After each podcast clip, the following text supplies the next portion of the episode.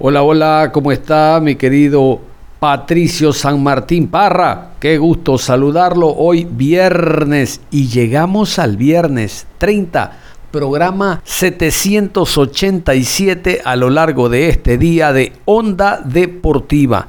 El día de hoy ya se inicia el campeonato, segunda fecha, segunda etapa. Los clubes ya están afiladitos. Ayer le contábamos que jueves la gran mayoría hace prácticas de fútbol, hace trabajos de táctica fija y deja ya el 11. Ya deja el 11. Y sobre todo equipos como el Manta y la Católica que abren el día de hoy la fecha. Como siempre la fecha se va a jugar entre viernes, sábado, domingo y lunes hay datos interesantes, ¿no? Yo le adelanto, por ejemplo, mire, los tres equipos de Guayaquil juegan el día sábado. El que resta el MLE juega el domingo. El Deportivo Cuenca va a jugar el sábado con un equipo de Guayaquil. Tan de Guayaquil es que es Guayaquil City. Imagínense. Vamos a continuación con los árbitros, los horarios oficiales y todo el programa de fútbol, primera división, fútbol ecuatoriano, Liga Pro, dice aquí, primera división, segunda fecha, segunda fase. Así se va a desarrollar esta fecha. Viernes 30 de julio, a las 19 horas en el Estadio Jocay, en la ciudad de Manta. Manta recibe a Universidad Católica. Árbitro central, Mario Romero. Línea 1, Dani Ávila. Línea 2, Alan Gómez. Cuarto árbitro, Carlos Aroca. Asesor de árbitros, Víctor Mero. Sábado 31 de julio, 14 horas. En el estadio de Echaleche, Muchurruna versus 9 de octubre. Árbitro central, Guillermo Guerrero. Línea 1, Edwin Bravo. Línea 2, Ricardo Valdivieso. Cuarto árbitro, Lenín Quiñones. Asesor de árbitros, Isael De Santis. A las 16 horas con 30, Guayaquil City versus Deportivo Cuenca en el estadio Cristian Benítez. Juez central, Juan Andrade. Árbitro asistente, Cristian Lescano. Asistente 2, David Valladares. Cuarto árbitro, Osvaldo Contreras. Asesor arbitral, Sergio Flores. A las 19 horas, en el estadio Bellavista, técnico universitario versus Barcelona. Árbitro central, Rodi Zambrano. Línea 1, Andrés Tola. Línea 2, Luis González. Cuarto árbitro, Henry Arizaga. Asesor de árbitros, Diego Granja. Domingo 1 de agosto, en el Estadio 9 de Mayo, 14 horas, Orense versus Delfín. Árbitro central, Franklin Congo. Línea 1, Denis Guerrero. Línea 2, Adrián Lescano. Cuarto árbitro, Robert Cabrera. Asesor de árbitros, Marco Correa. 16 horas con 30. Independiente del Valle recibe a Macará en el estadio Banco de Guayaquil de Sangolquí. Árbitro central, Roberto Sánchez. Línea 1, Edison Vázquez. Línea 2, Guillermo Parra. Cuarto árbitro, Anthony Díaz. Asesor de árbitros, Marco Jurado. 19 horas, Emelec versus Aucas en el Estadio Banco del Pacífico Capuel. Árbitro central, Diego Lara. Línea 1, David Bacasela. Línea 2, Juan Cruz. Cuarto árbitro, Cristian Arizaga. Asesor de árbitros, Carlos Herrera. Cierra la jornada el día lunes 2 de agosto, 19 horas, en el estadio Rodrigo Paz Delgado, Liga de Quito versus Deportivo Olmedo. Juez central, Alex Cajas. Línea 1, Juan Aguiar. Línea 2, Mauricio Lozada. Cuarto árbitro, Edison Santana. Asesor de árbitros, Carlos Buitrón. Si a mí me preguntan un partido bravo, berraco, ¿cuál el de esta fecha tú crees que es el partido más importante de la jornada? Bueno, yo creo que el Mushurruna ante 9 de octubre, sin lugar a dudas, es el partido más importante de la fecha. No tiene que ser necesariamente de los punteros. ¿eh? Los antecedentes marcan a un Mushurruna que terminó bien la primera etapa, que ha comenzado empatando en la ciudad de Quito ante el Aucas, un 9 de octubre que viene de primero ganarle en casa a la Católica eh, y después ganarle en casa a Liga de Quito, dos rivales bravos. Entonces creo que este partido va a ser muy interesante, muy intenso, de ida y vuelta. Claro, en la medida en que la condición física lo acompaña al conjunto guayaquileño, que de eso está muy bien preparado el equipo del Pechón León. A propósito, en la tarde lo vamos a tener al Pechón. Entonces creo que ese es el partido más importante. Oye, John Lester, otro, otro. Técnico universitario Barcelona. Uy, no, pues ese técnico no tiene nada. Espérate, pues. Mira, a Ambato llegó no un serrucho, una motosierra. Se llama Juan Urquiza.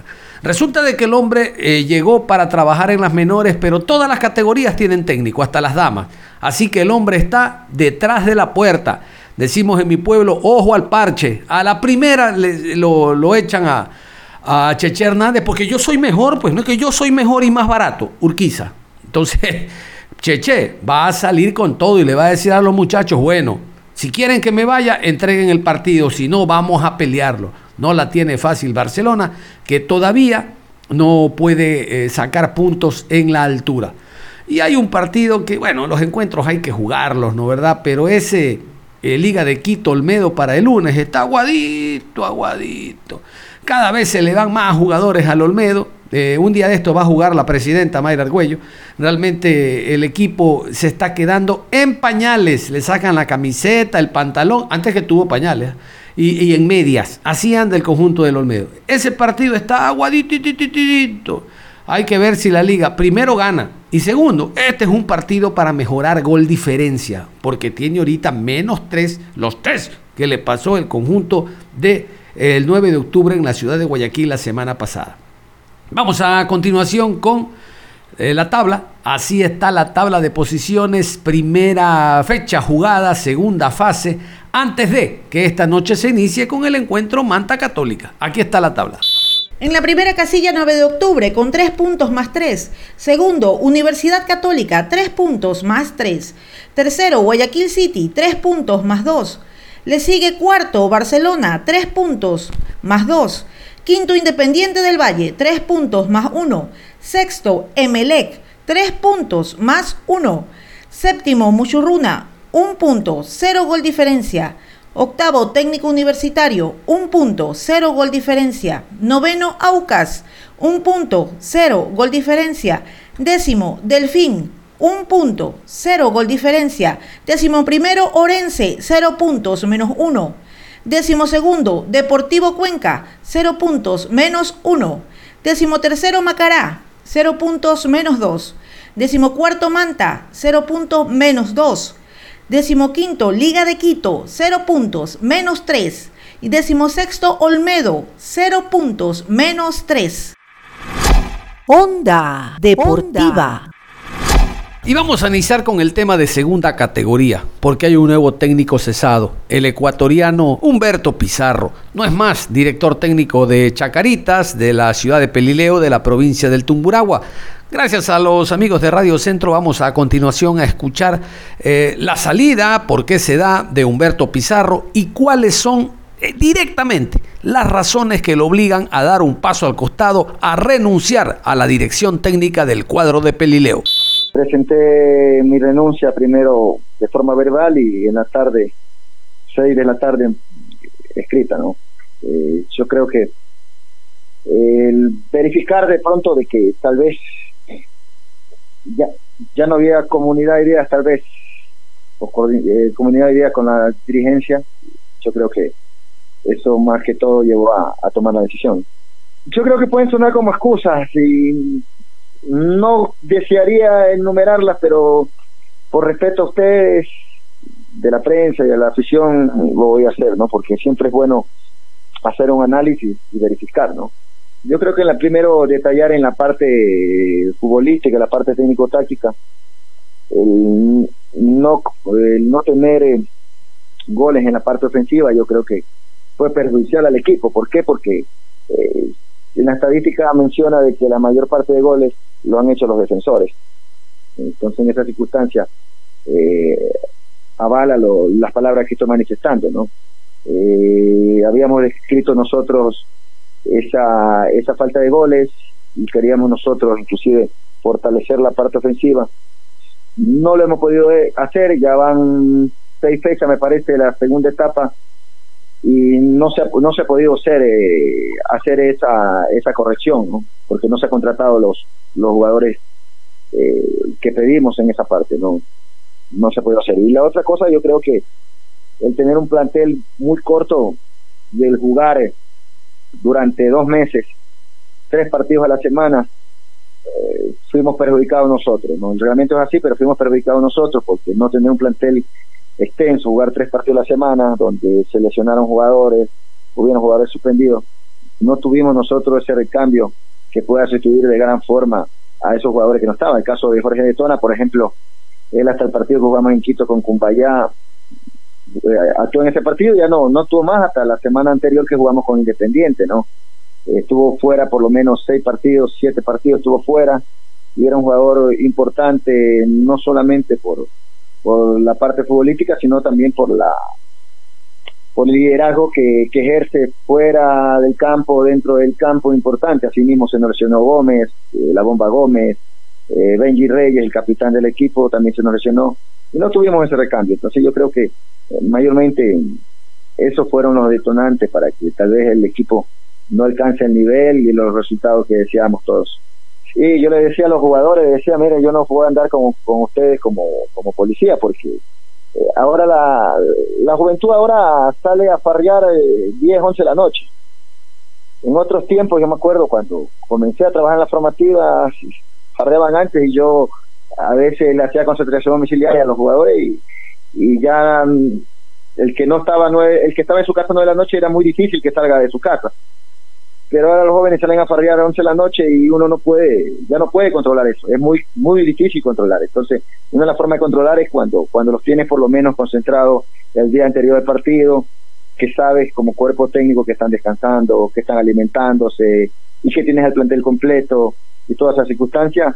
Eh, y aparte de eso te da un te da una mayor unidad de grupo en esa parte, ¿no? Yo creo que eso siempre va a ser importante, el compartir en una concentración. Sí hubieron brotes de disciplina, ¿no? Cosas que no estaban al alcance que uno pueda controlar, ¿no? Porque nosotros no vivimos con los jugadores, los tenemos cuando hacíamos dos, dos sesiones, tal vez tres horas diarias, pero no más tiempo. Entonces, en esas circunstancias no se puede controlar. Luego, Humberto Pizarro nos habla respecto a quién va a continuar al frente del conjunto de Chacaritas. El equipo no se puede quedar sin técnico. Humberto Pizarro. Sí, ahí está el profesor Santiago, que es el entrenador de la categoría sub-18. Él es entrenador de acá de, la casa, él se va a hacer cargo. Eh, el señor presidente me pidió que si podía dejarlo al preparador físico eh, el profesor Juan Carlos Escalante, profesional argentino. Le dije con todo gusto, ¿no? Porque nosotros hemos salido de una forma cordial con la dirigencia. Es más, hasta noche, nueve de la noche, eh, tuvimos una conversación con el alcalde donde él ha pedido del, plantel de jugadores, una gran parte del plantel de jugadores que se acercaron a su domicilio a solicitarle eh, que se revea la situación, mi continuidad.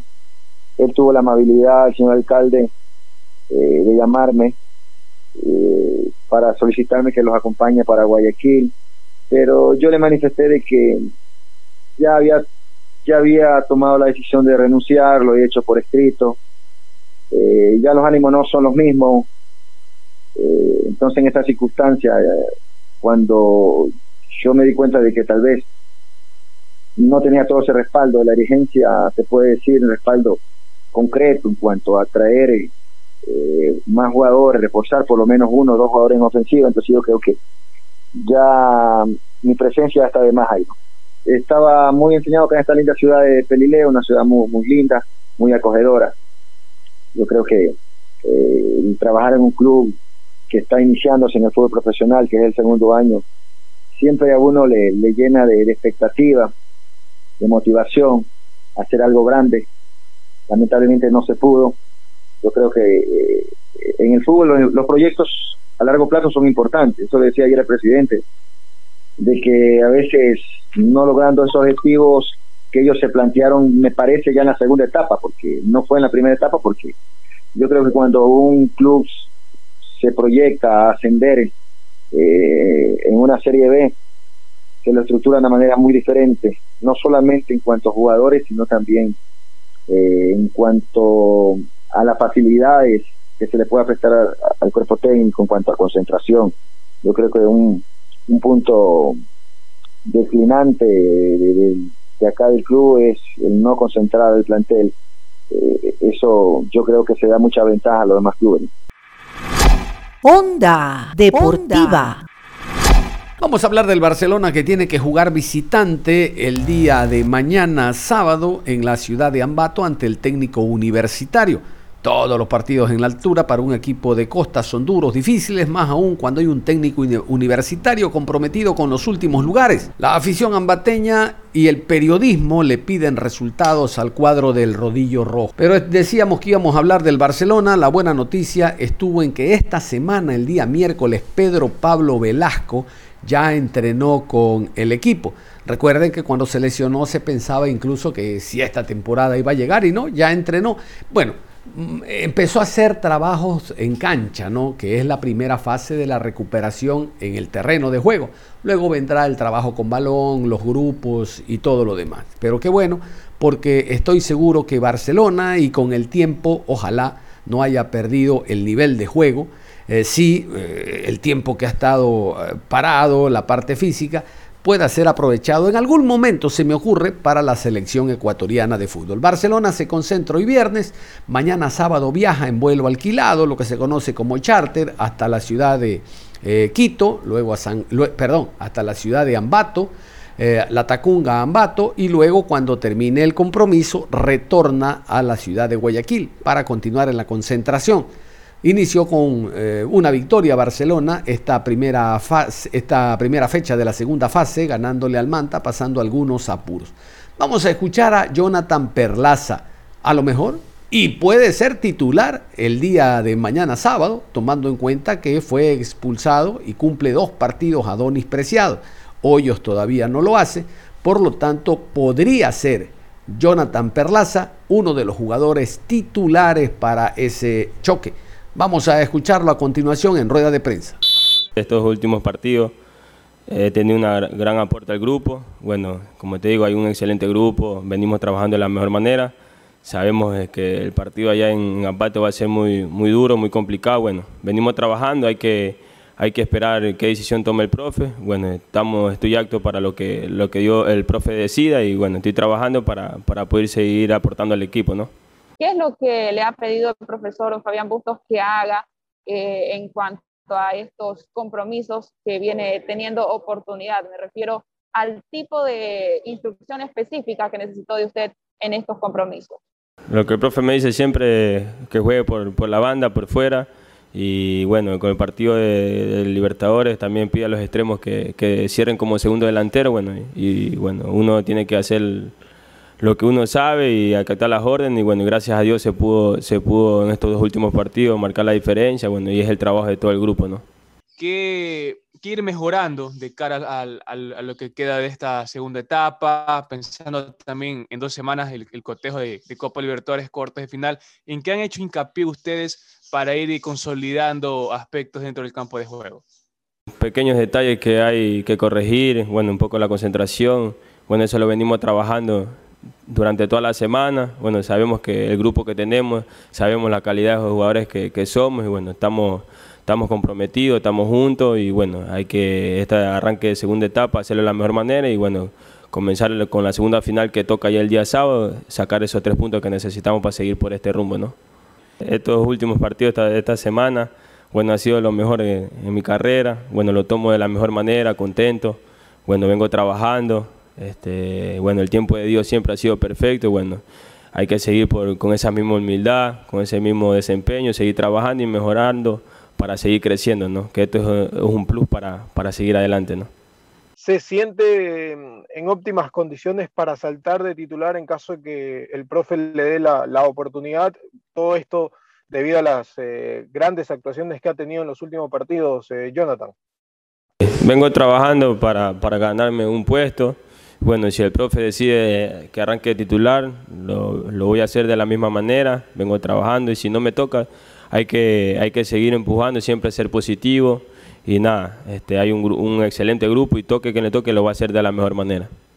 ¿Cómo se siente usted dentro del plantel aportando de esa manera ya con eh, asistencias y con goles de Jonathan? Muchísimas gracias. Sí, bueno, gracias a Dios se me ha dado las oportunidades de, de estos últimos partidos de estar ahí bueno, agradecido con Dios por la oportunidad y bueno, hay que seguir trabajando. Como tú lo dices, hay un excelente grupo, toque quien le toque, lo va a hacer de la mejor manera y bueno, estamos para, para ganar grandes cosas. ¿qué falta o, de qué forma eh, poder ir adueñándose o teniendo más oportunidades, sobre todo en los tiros libres directos, ya que en Barcelona hay jugadores que evidentemente eh, tienen buena pegada, pero la tuya no se queda, no se queda atrás, Jonathan. Aquí hay un, en el grupo hay buenos pateadores, bueno, con trabajo y dedicación creo que se puede lograr eso y bueno, lo bueno es siempre ser positivo, remar para el mismo lado y seguir adelante. Jonathan, el factor sorpresa, ¿en cuánto incidió para que Barcelona le pueda ir bien en Copa Libertadores y también pueda concretar lo que quizás en otros partidos le ha costado en Liga Pro? ¿Cómo ustedes han podido sobrellevar ese factor sorpresa que en algunas ocasiones quizás no le ha salido bien al Barcelona?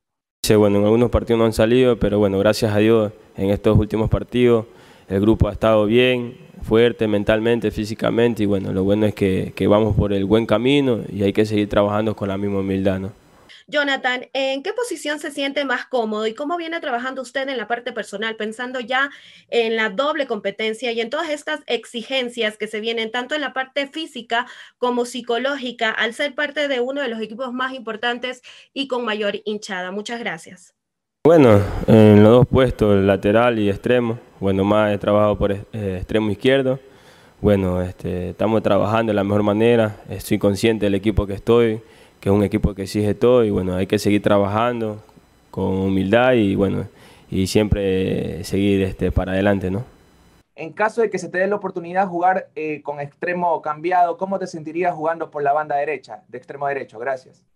Eh, bueno, este, si me toca jugar por pierna cambiada, bueno, hay que hacerlo de la mejor manera, hay que trabajarlo los días que queda y bueno, y, como te digo, siempre dar un granito de arena para el grupo y bueno, y sacar esos tres puntos que lo necesitamos para seguir por el buen camino. ¿Qué opinas de técnico universitario, un partido en la altura y cuál será la clave para llevarse estos tres puntos? Porque ah, ustedes están en pelea claramente en esta etapa. Muchas felicidades igual por tu desempeño. Eh, sí, eh, sabemos que técnico es un equipo duro, todavía en la altura, hay que salir concentrado del minuto cero hasta los últimos minutos y hacer las cosas de la mejor manera, lo que se viene trabajando y estar juntos todos, ¿no? Están mentalizados tanto en Copa Libertadores como en la Liga Pro para poder conseguir esa final que ya se la llevó el MLE en la primera etapa o están mentalizados únicamente en Copa Libertadores, Jonathan? Muchas gracias. Bueno, como te digo, este, hay un buen grupo, Estamos concentrados en, los dos campeonatos. Ahora toca este partido de la Liga Pro. Cuando venga su, este Libertadores, también lo vamos a hacer de la mejor manera. Como te digo, este equipo exige ganarlo todo y bueno, estamos trabajando para, para lograr eso, ¿no?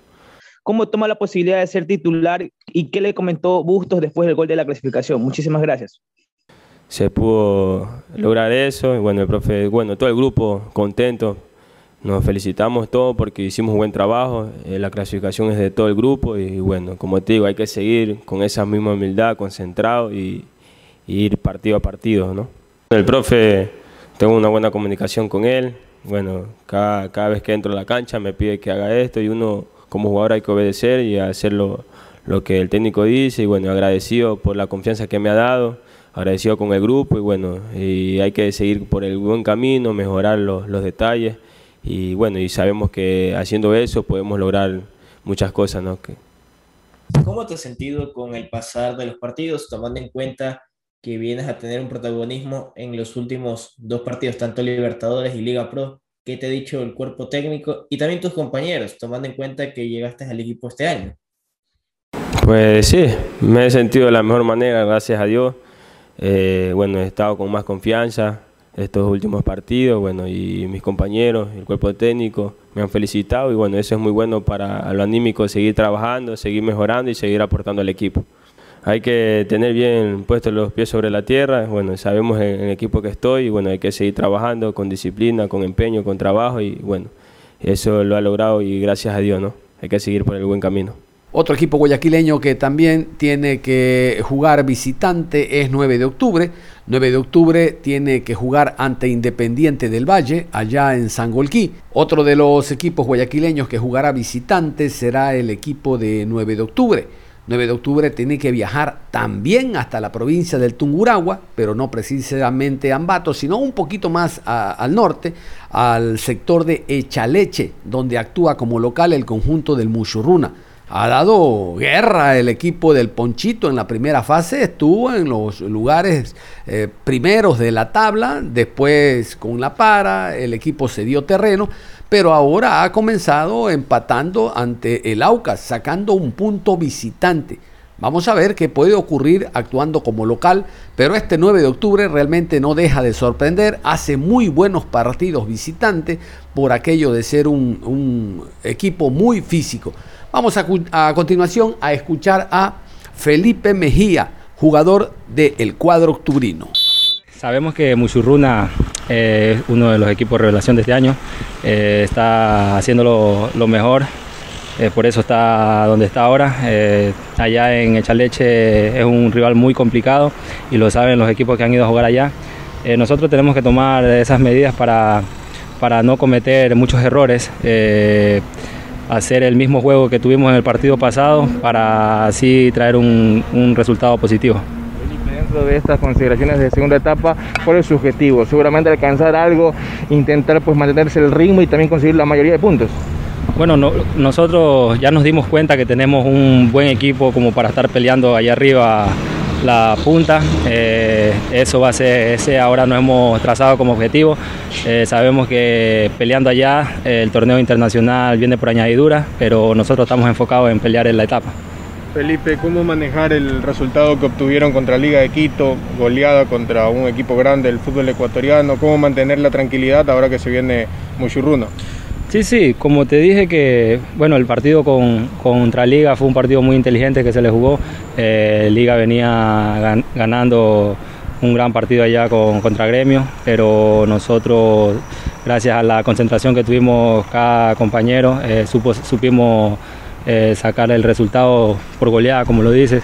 Pero nada, nosotros tenemos que corregir igual los errores que tuvimos en ese partido porque sí se cometieron y para, para no cometerlos allá con Muchurruna, que sabemos que es un equipo que va a aprovechar la primera que tengamos. Felipe, hay buenos partidos que ha tenido el 9 de octubre, uno de estos casos es el que recientemente pasó con, con Liga de Quito. ¿Cómo mantener esa regularidad, sobre todo en este torneo, en esta segunda etapa? Sí, nosotros eh, el profe más que todo eh, está enfocado en eso también, se dio cuenta que, que el equipo presionando adelante eh, saca buenos resultados, así que nosotros vamos a mantener eso, trabajar lo físico y trabajar lo táctico también, que es lo fundamental para, para sacar esos partidos como el de ahora de liga, también el, el, partido contra Católica que fue similar, sino que no fue muy abultado el, el resultado, pero también lo manejamos así con inteligencia. Onda Deportiva. Y en la parte final queremos de la programación, queremos invitarlos el día de hoy, como de costumbre, después de las 13 horas con 30, al programa Onda Deportiva Segunda Emisión. No se lo pueden perder. Vamos a tener a Juan Carlos León, el técnico ecuatoriano que dirige 9 de octubre, que está haciendo una muy buena campaña. Participamos en una entrevista hablando sobre todo de los puntos altos que tiene el equipo y hay uno que brilla que se llama Dani Cabeza. Incluso ya fue pretendido este año por dos equipos, pero la directiva dijo no, no, no, no. Resulta de que también hay cuatro jugadores que ha incorporado el equipo octubrino. Uno de ellos es el arquero Jorge Pinos, hay un jugador panameño, hay otros elementos que han llegado al plantel. Por lo tanto, es una entrevista, creo yo, donde muy importante, donde se pueden conocer algunos detalles de este club que recién ascendió de la B a la A, de primera B a primera categoría A. También vamos a tener la rueda de prensa acostumbrada del Deportivo Cuenca, que será visitante enfrentando al Guayaquil City en el estadio Cristian Benítez Betancourt.